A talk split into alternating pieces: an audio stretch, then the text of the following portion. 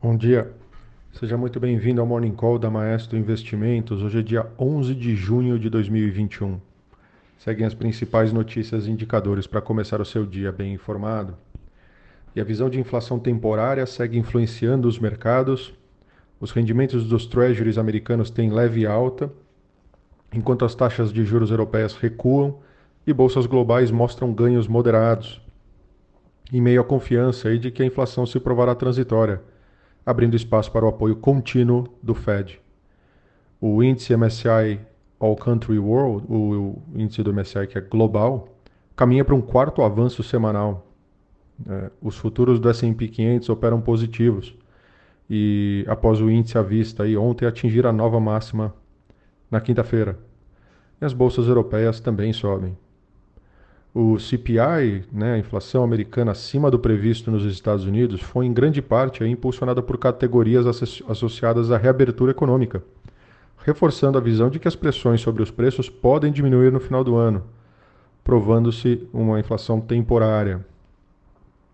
Com o Fed estabelecendo um alto padrão para reconsiderar a sua postura dovish, os dados acabaram alimentando apetite pelo risco aí nos mercados globais.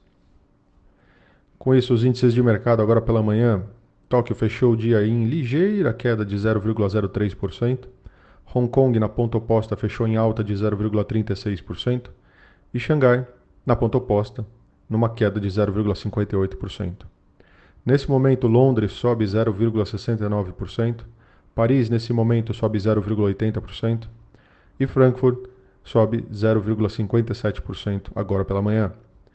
No, nas Américas não é diferente, os futuros de Dow Jones têm uma alta de 0,31% agora pela manhã.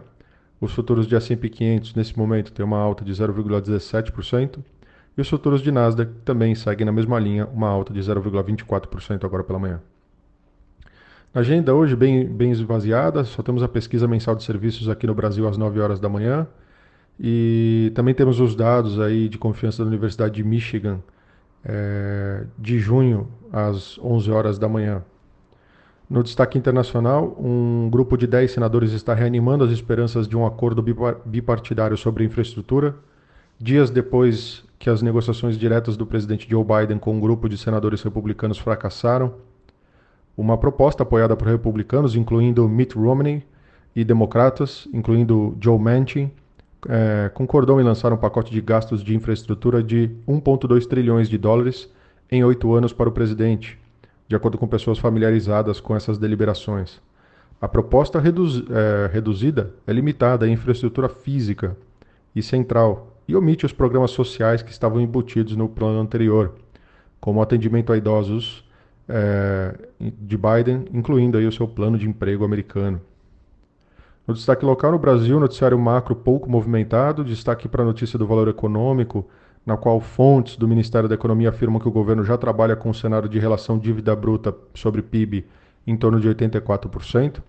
Lembrando aí que os economistas de jornal estavam falando em 110%, né, completamente fora da realidade.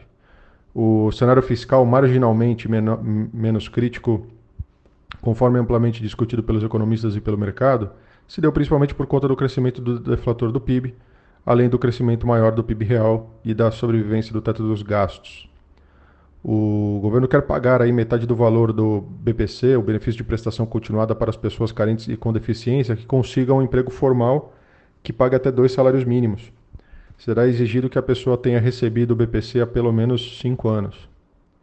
E por último, com cinco votos a quatro, o STF está a um voto de barrar a decisão de recálculo do INSS, que pode impactar o fiscal em cerca de 46 bilhões de reais em 10 anos.